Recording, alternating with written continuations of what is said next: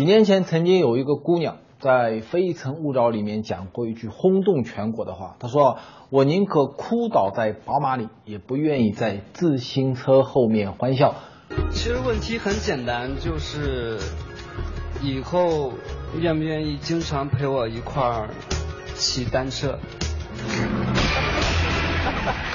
人家一号都说了，你就直接问那两位。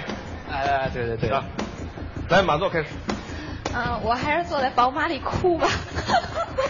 他的他的答案是不爱自行车，他喜欢坐在宝马里边。他这句话讲出来以后啊，全中国是举国哗然，然后呢，大家都把三个字贴到他脸上，叫做拜金女。一个女孩子想要嫁给一个有钱人，想要嫁给一个企业家，我想这应该是一个很正当的一个诉求。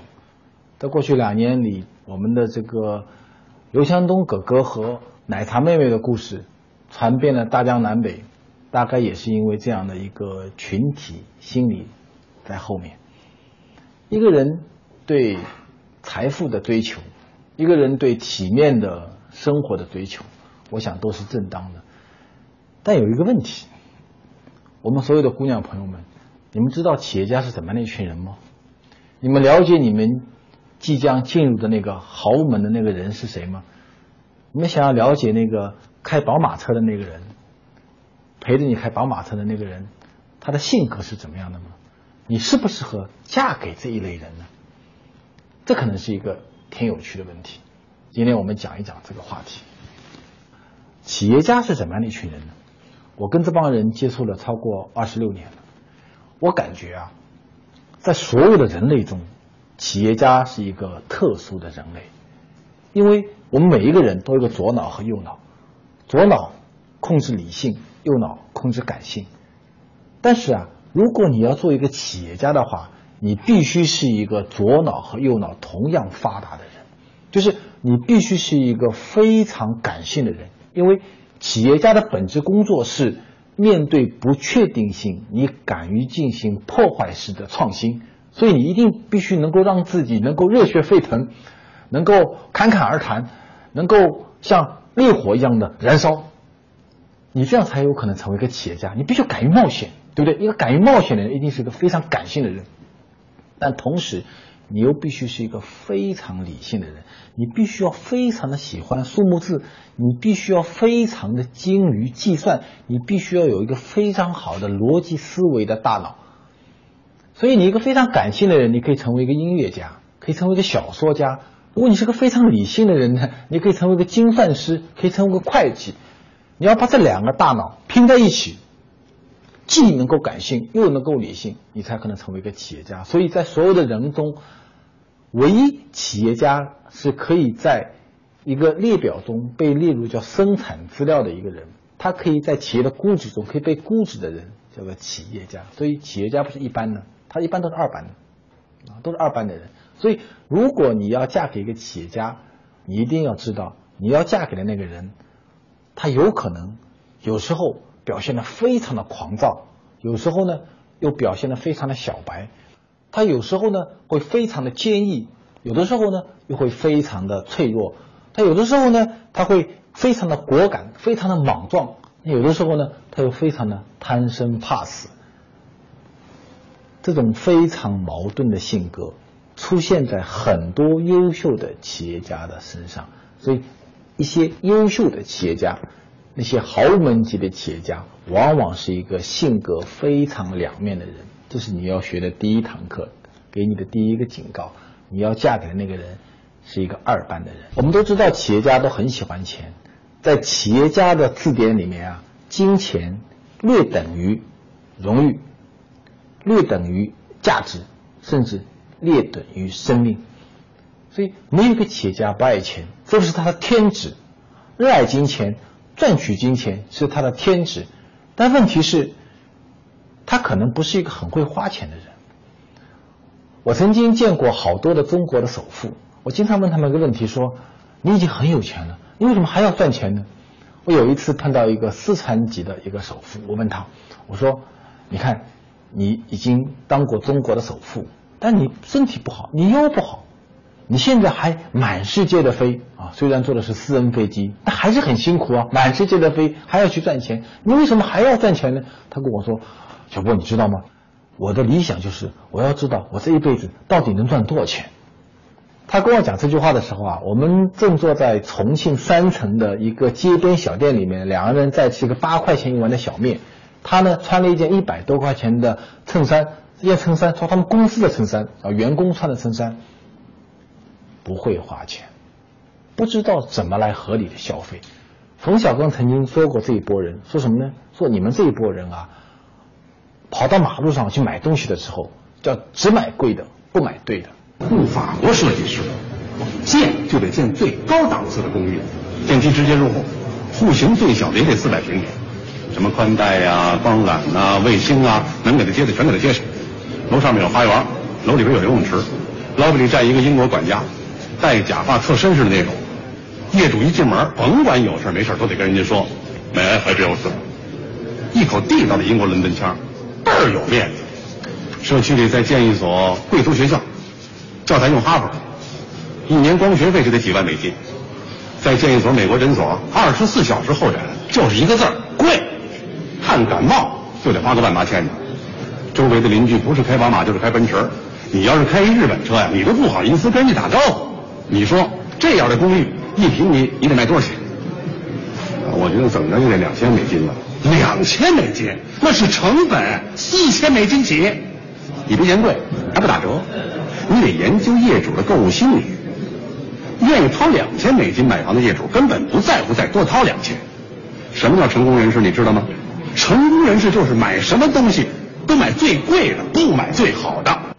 这句话对中国的很多有钱老板，特别是五零后、六零后的老板，非常的适用。各位，这句话在某种意义上可能是一个保词，是一个褒奖之词，因为这批老板出生于非常贫穷的地方，一辈子他一天二十四小时，恨不得把它掰成四十八小时，都忙着赚钱做生意，因为他认为这个是我的生命价值体现的唯一的一个衡量物。所以，当他赚了很多很多钱的时候，你问他说，宝马车和阿斯顿马丁有什么区别呢？不知道。一件两百块钱的衬衫和两千块钱的衬衫有什么区别呢？不知道。为什么不知道呢？我干嘛要知道它呢？我没时间知道它。我的每一分钟的背后都是一万块钱、一百万块钱、一个亿的钱。我知道这些东西能帮我赚钱吗？我不能赚钱。不能，我干嘛要知道它呢？但是你要嫁给的那个。在宝马车里面跟你一起开车的那个人，他可能是一个很会赚钱的人，但是他是一个没有消费情绪的人。如果你诗书情画都会，你喜欢看《肖申克的救赎》，你喜欢欣赏歌剧魅影，很抱歉，你旁边的那个人可能一点都不懂，他对这些东西一点兴趣都没有。这就是他们的金钱观，他们的消费观。我认识的很多五零后、六零后的朋友们，那些企业家朋友们，还有一个很大的毛病，是各位想要嫁给他们的这些姑娘们，你们要警惕的，他们的家庭观非常的淡薄。我曾经有一次参加 CCTV 的年度经济人物的颁奖典礼，有一个中国非常著名的酒店业的老板，那年得了经济人物，然后呢，当主持人问他。说在过去二十年的创业中，你是怎么走过来的？你有什么动人的故事可以跟我们分享一下？这个老板就说，在过去二十年里面啊，每年的大年三十儿，我都是在酒店里陪着我的员工一起度过的。哇，他讲这句话的时候，下面人哈鼓掌，主持人鼓掌，他自己两个眼泪花都要出来了。我我拿起话筒，我就问他说：“那么在过去二十多年里面，是哪个男人陪着你那个漂亮的太太？”度过那个难忘的大年三十的呢？他认为说，谁最重要呢？员工最重要，股东最重要，家庭排在哪儿呢？看不见的一个地方。所以，如果当你某一天嫁给了宝马车的时候，在后花园里面，千万不要问你的那个企业家丈夫，问他说：“你是更爱我呢，还是更爱你的企业呢？”你得到的那个回答一定非常的无趣。企业家这些朋友们，无论钱多钱少，他们都很不快乐。我很少看到快乐的企业家，为什么他们不快乐呢？Channel Wu 吴晓波频道。因为他们每天啊面对的都是一个不确定的世界，他们每天要去在市场上去做决策，啊，没有人可以帮他们，每天都非常非常的焦虑。我曾经有一次去看一个企业家朋友，他一个人呢在一个非常非常大的办公室里，在干嘛呢？拿了一个人民币在往上扔，反面还是正面？反面还是正面？我说你干什么呢？他说我要做一个决定，我要去收购一幢大楼。我们这个城里啊，最高的一幢两百五十米高的摩天大楼，八个亿，我该收还是不该收呢？刚刚开了两次股东会，众说纷纭。我们这个企业里面啊，叫百花齐放，百家争鸣，最后听董事长的，决不决定我董事长说了算。我董事长怎么知道未来几年房地产会好还是会坏？我怎么知道八个亿投进去是对还是错呢？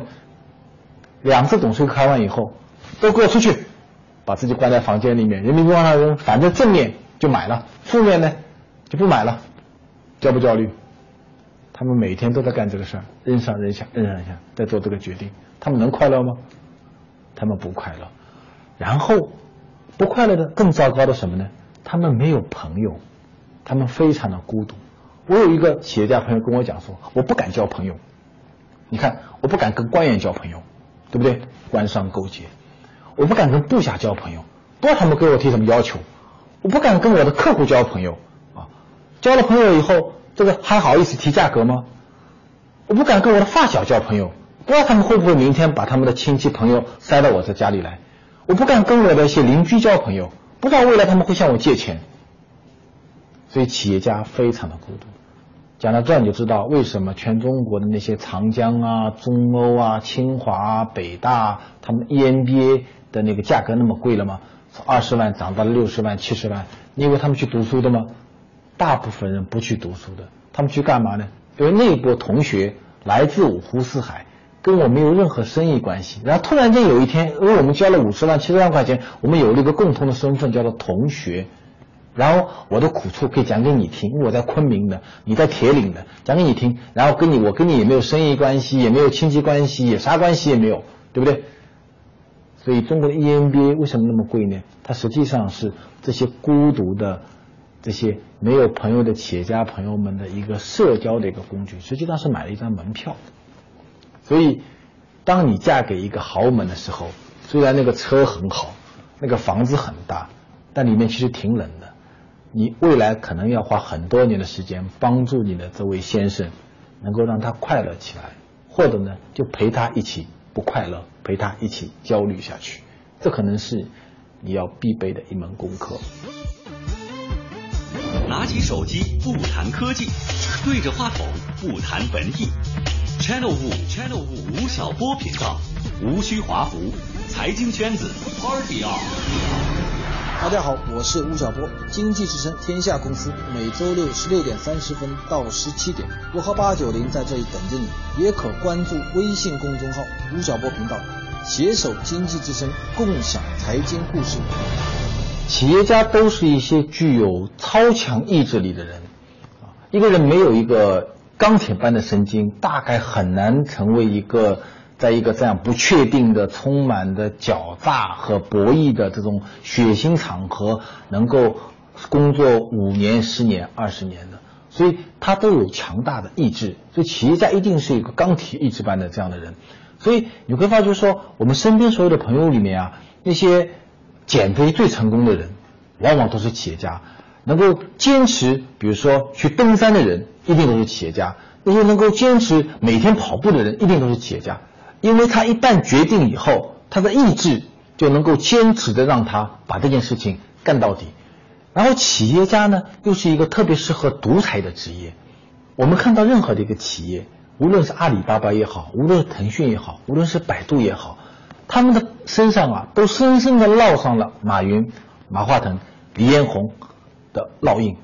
所以你很难想象说有一天，马云跑到腾讯去上班了。马化腾跑到百度去上班了，李彦宏跑到阿里去上班了，你很难想象这样的事情。这种事情啊，只有在央企是能够发生的，啊，当年曾经发生过一件事，这个中国移动、中国联通和中国电信的三个董事长一天早上除了搓麻将可以分头上班，央企是可以的，民营企业一家真正的在市场竞争的企业是不可能发生这样的事情的。一个企业的背后一定深深的烙上了那个企业家的烙印，然后在这个企业中，这个人一定是一个高于所有人以上的一个独裁者，所以企业家越伟大的企业家。做的越大的一个企业家，他越孤独，他越独裁，所以在他的那个世界里面，他是一个非常强大的意志、强大的具有决定力的一个人，一个理性的人。但是当他被拉出他那个世界的时候，他可能就是个白痴，他就可能是一个情商很低的一个人。所以，当你决定要嫁给一个企业家的时候，你必须要知道一件事情：是你将跟一个独裁者。在一个房间里面共处，要么你改变他，要么他改变你。我们会发现一件很有趣的事情：当一个女孩子嫁给一个企业家以后，她往往会出现两个结果。第一种结果呢，是你在很长时间里面，你跟你这个企业家的丈夫啊格格不入。第二种情况呢是，哎，当你嫁给这个企业家以后，过了几年以后，你自己也变成了一个企业家。所以我们看到很多企业家的太太后来也来办企业了，也来创业了，他也成为了一个董事长。有一句话不知道说的对和不对，这句话说：男人生到这个世界上是为了来改造世界的，女人生下来呢是为了改造男人。不知道大家同不同意这样的观点？一幅巨型画作《南京长江大桥》装点着艺术家邱志杰的工作室。在他眼中，南京长江大桥有着与众不同的意义。曾几何时，对于这座建筑，他也像大多数人一样，仅仅是喜欢它的规模雄伟、气势恢宏，同时又象征民族独立和工业雄心。可是，随着南京长江大桥成为最新的自杀圣地。邱志杰却再也无法静坐书斋旁观思考。本期易课堂马上开始。易课堂欢迎大家锁定周末好，我是王冠。大家好，我是黄雷，我是董毅。大家好，我是邱志杰。今天我们要为大家锁定的关键词是长江大桥。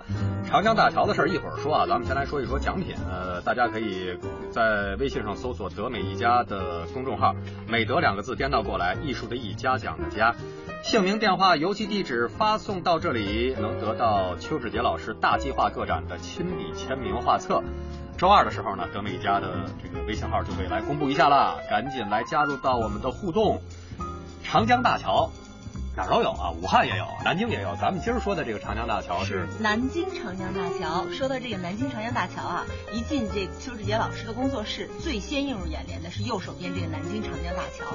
为什么是这一组画呢？是因为它太大了，太高了。我特意站在这个画前面，让王冠给我拍了张照片。当然不是为了拍我，是以我的渺小来衬托出这个画体是很高大。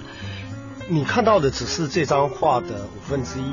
每一张单幅是一米九乘以五米一，画心裱完之后就变七米了，有三十幅，也就是连起来六十米宽，六十米的一个像长卷一样。对，我们一会儿会跟大家来描述画上的局部和细节啊。呃，老邱是福建漳州人，为什么要画南京长江大桥？我是一九六九年。不用暴露年龄，反正我是六十对六十年代末，我就我差不多是长江大桥的童年的。嗯，那上小学的第一篇课文就是雄伟的南京长江大桥。对，那像我这样一个学霸，其实我 小时候得过很多奖状，嗯，每个奖状上都有南京长江大桥的图案，然后铅笔盒上也有南京长江大桥，洗脸的脸盆里面也有南京长江大桥，长江大桥。对于我这一代人来说，像另外一座天安门，嗯，它是进步的象征，在少年时代的这个政治图谱里面，它占有相当核心的的地位。长江大桥当年建成的时候，代表了工业上的雄心。刚才那个王冠说有很多长江大桥，但武汉长江大桥是第一座，嗯，但是呢，由于是苏联帮我们盖的，所以长江大桥盖好了之之后，就不再谈武汉长江大桥了，因为在建长江大桥过程中，中苏关系破裂了，所以中国的工程师啊、科学家、工人等于自己独立造了长江大桥。建完之后，毛主席给他的题词就是“独立自主，自力更生”，所以他是几重纪念碑，它是民族独立的纪念碑，它是革命的纪念碑，它又是现代化的纪念碑，它这些所有的意象扭结在一起，所以它获得了天安门所没有的这个意义。对，它有科技革命的这个意义。而且你这代人对它正好有情节。对对对对对对对对对。呃，然后我又喜欢南京这座城市。对。后来，当我有一次在南京，我发觉长江大桥居然成了一个自杀圣地。中国网友评出来的几大自杀圣地：黄山、长江大桥，都是很美的地方。都是很美，都气都是雾气弥漫的地方。世界上别的自杀圣地也都雾气弥漫，像富士山啊，像旧金山金门大桥、埃菲尔铁塔，也都是经常雾气弥漫的地方。然后我就开始研究为什么有人来长江大桥自杀。嗯。但其实我很好奇的一点是，您作为一个艺术家，为什么要研究自杀这个事儿？加缪说过，自杀是唯一严肃的哲学问题。艺术家当然要思考哲学问题。那么，其实你看，我们我从小是被当做书法家训练的。呃，我们《兰亭序》谈的生死问题，是吧？死生亦大矣，岂不痛哉？《祭祀稿》谈的是生死，是因为他侄儿死了，是吧？苏轼的《黄州寒食帖》一样是在说生死问题，死灰吹不起。因为中国艺术的非常核心的东西就是解决生死智慧。我们后来的很多别的，包括我们这样去做园林，我们这样来安排我们的饮食，这样在设计我们的家庭结构，都是围绕着这个东西展开的。所以，当我知道大桥上有人自杀的时候，我说：“哎呦，那为什么没有艺术家在处理这个问题？”啊。我意思啊，那就是在等我来处理这个问题，这个就是我应该去做的一件事情。你是怎么处理的？你不光是思考，不光是描绘，而且是深度的介入了，给我们来介绍一下。一开始是社会调查调研，然后你观察到这些自杀者，呃，然后发觉他有一个，比如说有某个人，他只是因为钱被偷了，某个民工，然后他就回不了家。他孩子生不下来，他就得去自杀。你身上有多少钱，你就会全掏给他。所以他慢慢的就变成了介入式的调查。你在这个事情上，你没很难保持一个平静的观察者的的状态。然后呢，介入性的调查，你会思考你起的作用跟一个心理医生差别在哪，跟一个消防队员差别在哪。所以你就会思考艺术在这种介入里面能做什么。对，后来就去研究艺术治疗，它有一整套的过程。所以这里面包括访问、调研，包括绘画，包括装置。我自己我也带着学生，然后跟大桥上的这些阻止人自杀的这些志愿者，这些民间的这个心理干预机构的一些合作，就甚至于直接上大桥去巡逻。你有没有在大桥上把谁拽回来，或者是扑倒？有有有硬性的拽回来，然后基本上就首先是会被骂，骂说大桥又不是你们家的，我想死关你屁事。嗯，那个时候是其实是不尊重人权的，是使用暴力把人给摁回来的。但是因为百分之九十几都是激情自杀，其他的自杀研究表明，很多人觉得在身体离开那个桥栏杆的那一瞬间已经后悔了，但是已经来不及了。所以你拽下来，多给他一点时间。来想一想，其实大多数人都不会再去自杀。我想问你一个冷血的问题啊，你觉得这是一个艺术工作者该做的事儿吗？那他是他身体的主人，就就即便根据物权法来说，我也应该决定我的生死，我决定我灵魂的走向，你又凭什么去干预？呃，有一种自杀是你劝不了的。嗯比如说谭嗣同那算是自杀，呃，舍生取义，对对对，傅雷老舍这种，还有一种特别形而下的，就是有人得了绝症，怕拖累家庭，对，啊，然后那个病痛确实太痛苦了，然后那种自杀相当于安乐死，对，你刚才说的这个人有权决定自己的生死，这是基于一种人权的假设，对，但是这个假设它的根基是人是理性的，可是呢，大多数的自杀者并不是理性的，他往往在夸大。某个状态，所以我们其实是给他一个尊重理性的一个机会。但这是一个艺术工作者该做的事儿。我认为在艺术上它不是必须的，但是作为人是必须的。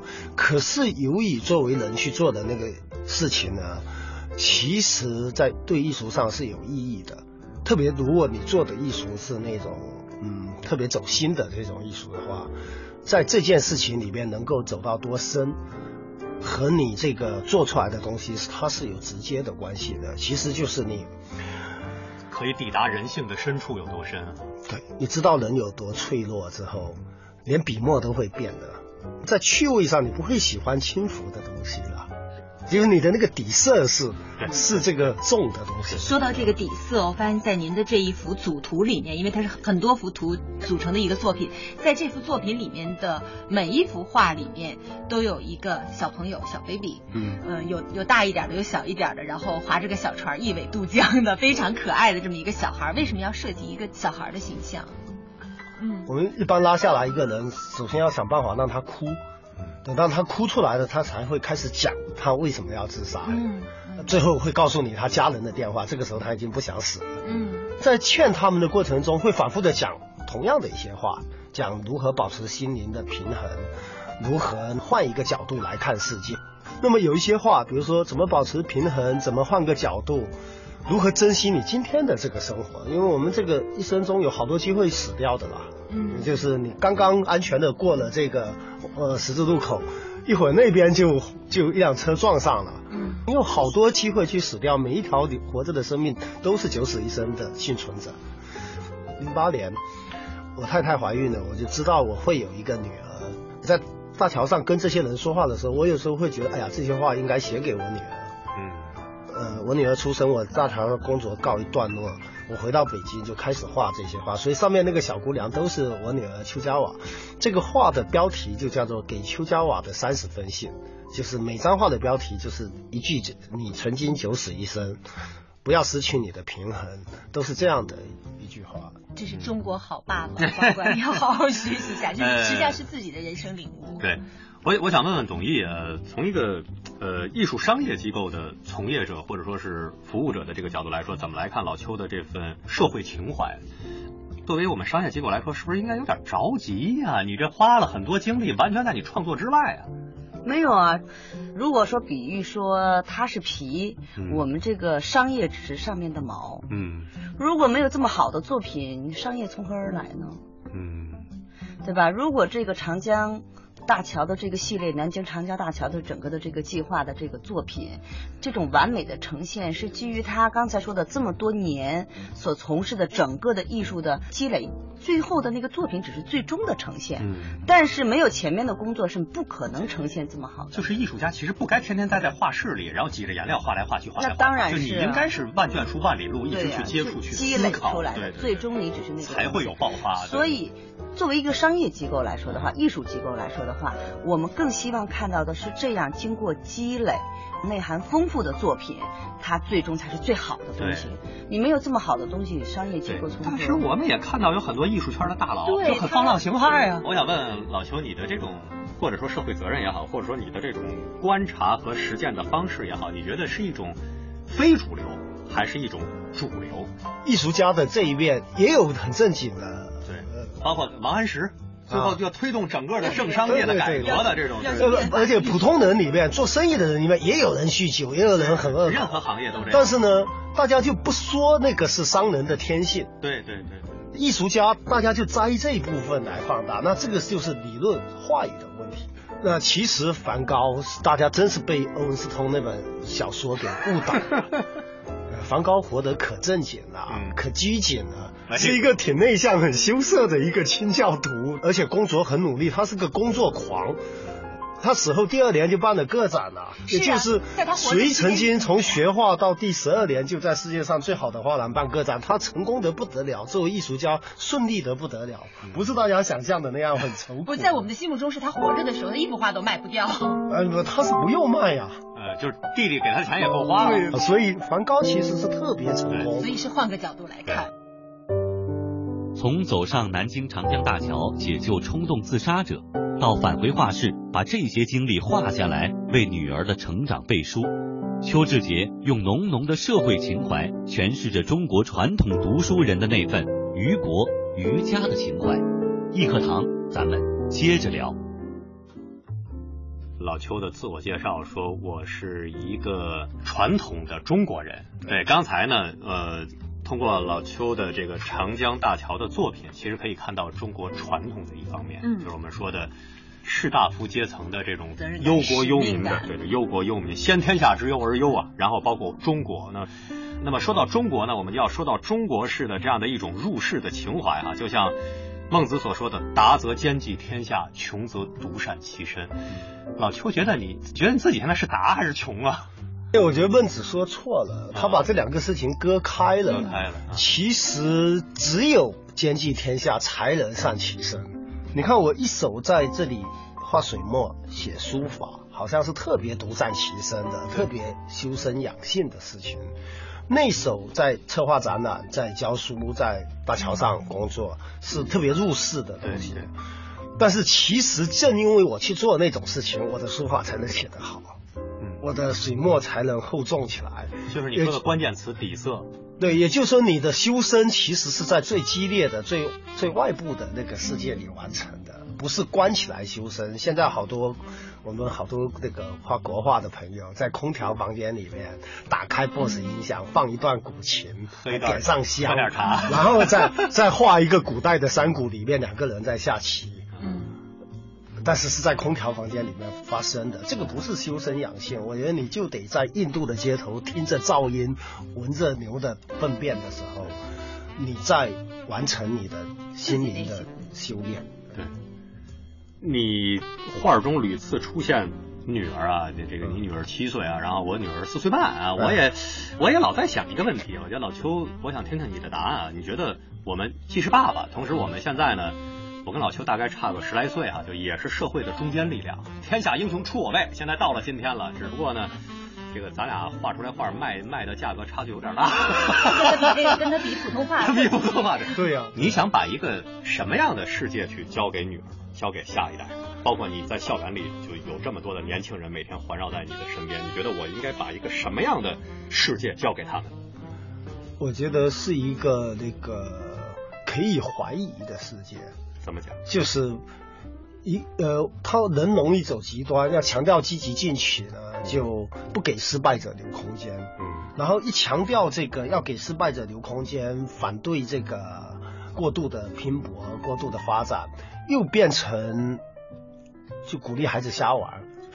我希望是一个价值比较不那么单一的世界，嗯，大家活得别那么义正辞严，要给人的小毛病留点空间，要给人的小妄想留点空间，更多谅解的这么一个世界。刚才说艺术家要创造的是另类选择，或者就说创造的是是一种不一定。嗯，就当谁说必须得怎么样的时候，艺术家应该跳出来说那不一定，嗯，应该来干这个事。这个事儿有时候很危险哟，但这但这恰恰是价值所在，就是不艰难的事情也不值得我们去做。如果女儿问你说，那那这个爸爸你是个艺术工作者啊，那啥是艺术啊？你你你怎么回答这个问题啊？我跟我女儿玩一种游戏，嗯，呃，从小就是玩，比如说我说我把水当做枕头，嗯嗯，其实是把这个水水瓶当枕头，但是我就省略了，我说我把水当枕头，然后他说那我把枕头当灯泡，嗯，我说我把灯泡当牙刷，嗯，我们从小就玩这个游戏，嗯，我觉得这个是我在告诉他什么是艺术。我小时候带他去景山，大人就教他说这个红的郁金香，对，像火烈鸟；白的郁金香像鸽子。他一回家说红的郁金香像乌鸦，白的郁金香像鸽子。我说你为什么要这么说？他说因为我说火烈鸟说腻了。嗯嗯，我要换一个说法，其实就是艺术。仅仅因为你腻了，仅仅为了好玩，你试一试这么说。对，我想很多家长会说不许胡说。对对对。但当他说红的呃这个郁金香像乌鸦的时候，我说哎呦小小瓦你太有才了。他如果问我什么是艺术，我觉得艺术就是你可以胡说八道。那接下来这个是两个奶爸的交流。我我看毕加索的传记啊，就毕加索曾经说过这样一句话啊，就是说，呃，我毕生都在学习如何像一个孩子一样画画啊，这怎么怎么理解他？对，这我觉得我现在就很好啊，我画的就很像孩子的画啊。为什么我的画和毕加索的画有这么大的差距 在价格上？呃，其实孩子们画画也不自由，也被一种东西控制。他想说的是自由的画画，嗯。但是我们的每个小孩画画其实也并不自由。你可以看到他们几岁的时候必然会画什么，几岁的时候必然会画什么。要成为一个真正的孩子，绝没有我们想象的那么容易。不是说把成人的这些东西去掉就自由了。对对，孩子也是受生理规律和他的社会文化控制的。对，那因为你的女儿刚进入学龄嘛，然后呢，他可能会问你，爸爸，我为什么一定要读书？我就想多玩一会儿。我为什么要读书？你你会怎么回答这个问题？我会告诉他，读书是是最好玩的事情。我小时候啊，我们画画，然后要轮流当模特。嗯，坐在那里啊你们画我，然后明天就轮到你当模特。嗯，每次我都当得特别好，我坐在那一动不动。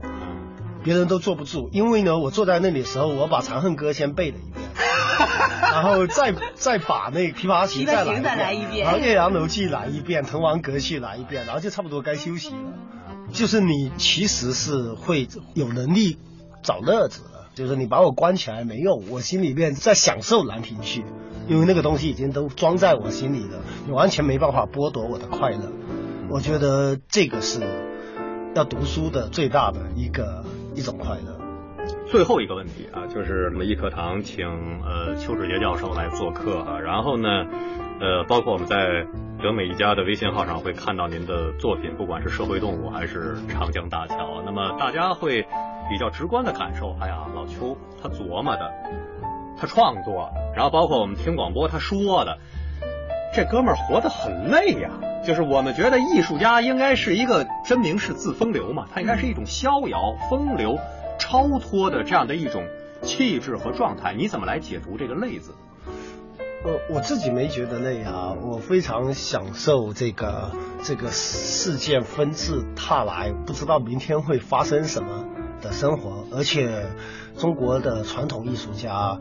也从来没有那样活过。嗯，呃，我们容易去美化过去，一切逝去的时代都好。呃，历史上中国的艺术家就就没有太平过，都是非常悲苦的，都是颠沛流离。徐渭啊。八大山人啊，就没有一个安安静静的，没就没有一个任何一个人是。你以为董其昌好像就好像是比较比较高官厚禄，他还他也得面对明末的党争啊，是吧？所以那个就就没有安宁过。我们不能一谈起过去就去美化它，就没消停过。应该说这十几年是史上最好的时候，我认为。因为我也在当老师，我反倒是我我觉得你要主动的让把自己卷进所有的困难里面去，你要意识到这个巴黎的恐怖袭击是跟你有关的，印度人的悲苦，呃，孟买的贫民窟是跟你有关的。你万里之遥的破事儿跟我的关系是，因为只有你把全世界都管起来的时候，你才能属于世界。好，今天的易课堂到这儿就要画上一个句号，而且大家呃会随着对于邱志杰了解的更多，会意识到这两期易课堂能够请邱老师来、邱教授来，含金量有多么高。是，对对对。我们一会儿要纷纷跟邱老师合影。对，作为财经频道的主持人，跟大家说点大俗的啊，这个听邱老师的课不白听，不知道他平时对学生有没有这么好。我给大家准备了奖品是。邱志杰呃教授大计划个展的亲笔签名的画册，加德美一家的微信号，美德两个字颠倒过来，艺术的艺，嘉奖的嘉，然后姓名、电话、邮寄地址发送过来，会在周二的时候来公布谁获得了邱教授的亲笔签名的画册。今天的课就上到这儿，每回说到下课，邱教授长吁一口气是吧？还是觉得意犹未尽呢？在美院上课，经常是下课然后请学生吃饭去。那走吧，好，这是我们遇到就到这儿，再见。更多节目背后的隐藏内容和精彩花絮，请关注经济之声或者是德美一家微信公众号，更有土豪大礼等着你。咱们下期不见不散。